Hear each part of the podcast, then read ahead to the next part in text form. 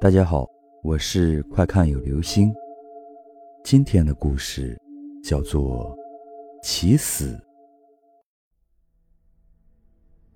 王月，离异男人，三十五岁。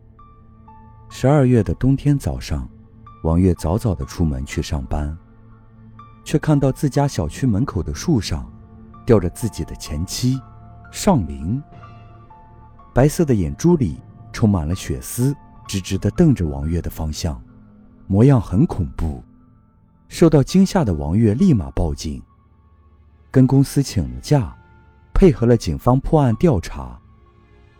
事后，王月心里忐忑不安，很不舒心。接着，王月又向公司请了三天的假，处理一下上灵的事情。突如其来的离奇事件让王月心神不定。警方查询到了尚林的生活状况。当年，两人离婚后，王月去了西宁，妻子尚林留在了河南。尚林和王月一样都没有再婚。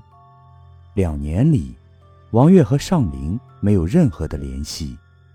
今天却以上吊的方式死在了王月的门口。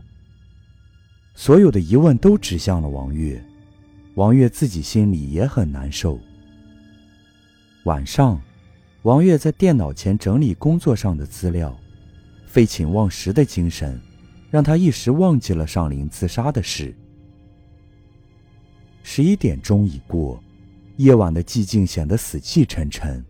突然，从厨房里发出一阵杂声，王月回过神来，以为遭了贼，仔细听声音，瞬间想起死去的上林。王月的心砰砰的跳个不停，他手拿铁棍，顺着声音走到厨房，杂声却消失了。王月小心的在厨房里翻了一遍，没有任何发现。回到电脑前，却发现自己的椅子上扔着一根黄色的大粗绳，一时间让王月想到了上林脖子上的粗绳。离奇的绳子把王月吓得不轻。他并没有和死去的上林产生任何仇恨。王月并不相信有鬼，他拿起绳子向窗外扔去。二十二楼的高度，却听到楼下女人凄凉的惨叫声，声音惊动了整个小区。十五分钟后，警车的到来，王月惊慌的随之也下了楼。映入眼帘的，是躺在血泊里的女尸，并且旁边附有一把带着血迹的实木椅子。很明显，被害人是被椅子从高楼上掉下来砸死的。仔细一看，尸体居然是尚林。尚林不是死了吗？王月心里越想越害怕，自己明明扔的是绳子，怎么自己的椅子却掉了下来？尚林明明死了，怎么会在这儿？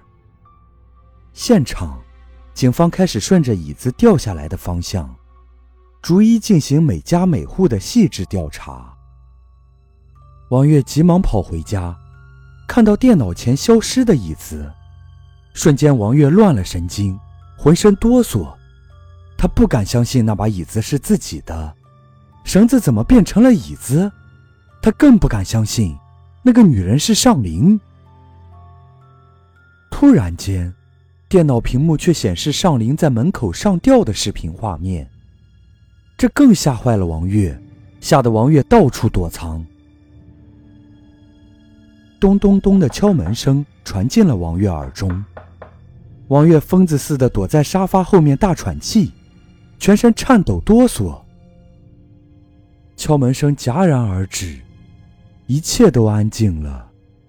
王月起身跑进卧室，关上门，迅速爬进被窝，慢慢的却感觉到身体黏糊糊的。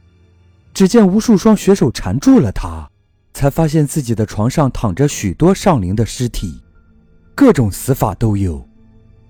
王月挣扎再挣扎，直到无数双血手插进他的肉里而死。根据短时间精确的调查，警方怀疑王月就是凶手，连夜来逮捕他。王月家门却是开着的。